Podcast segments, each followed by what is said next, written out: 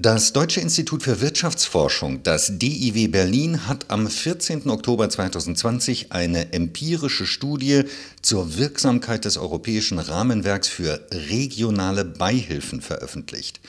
Über die Ergebnisse der Studie spreche ich nun mit Professor Dr. Tommaso Duso, einem der Autoren der Studie und Abteilungsleiter in der Abteilung Unternehmen und Märkte am DIW Berlin. Herr Duso, den europäischen Regierungen ist es unter bestimmten Bedingungen erlaubt, regionale staatliche Beihilfen, also Subventionen zu vergeben.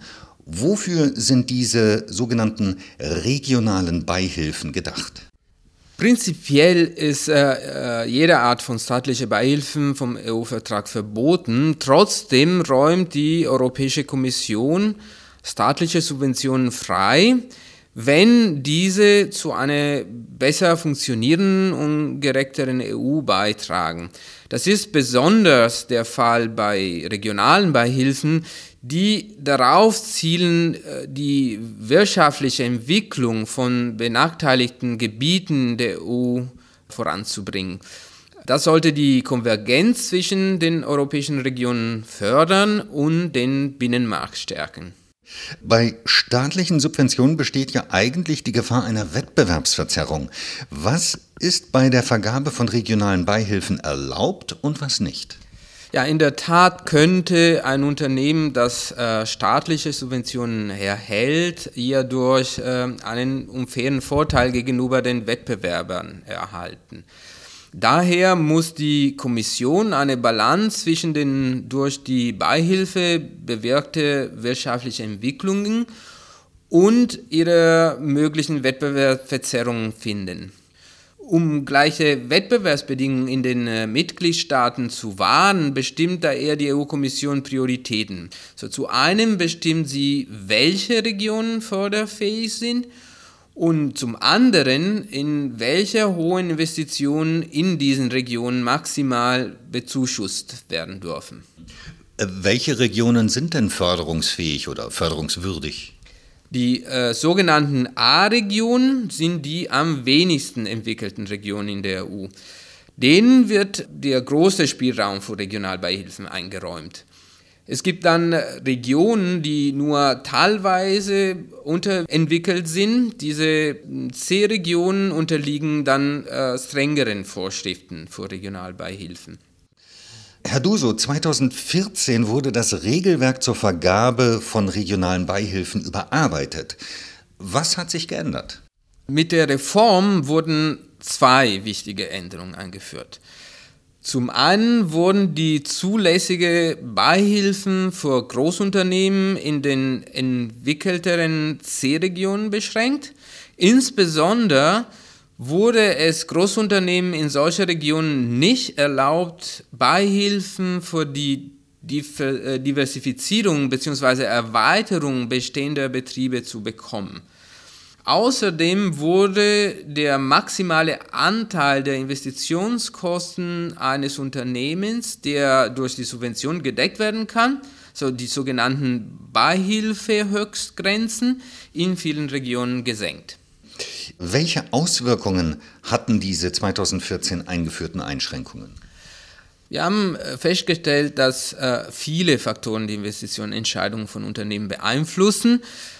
Jedoch können wir auch zeigen, dass äh, genau die Einführung von strengeren Vorschriften für regionalen Beihilfen die Investitionen reduziert haben. Daher konnten wir einen positiven kausalen Zusammenhang zwischen regionalen Beihilfen und Investitionen äh, feststellen. Und diese Ergebnisse gehen ausschließlich auf geringere Investitionen von Großunternehmen zurück. Daher empfiehlt die Studie, dass äh, äh die in 2014 eingeführten Beschränkungen für Großunternehmen äh, zu überdenken sind. Profitieren eher die großen oder die mittleren und kleinen Unternehmen von den Beihilfen?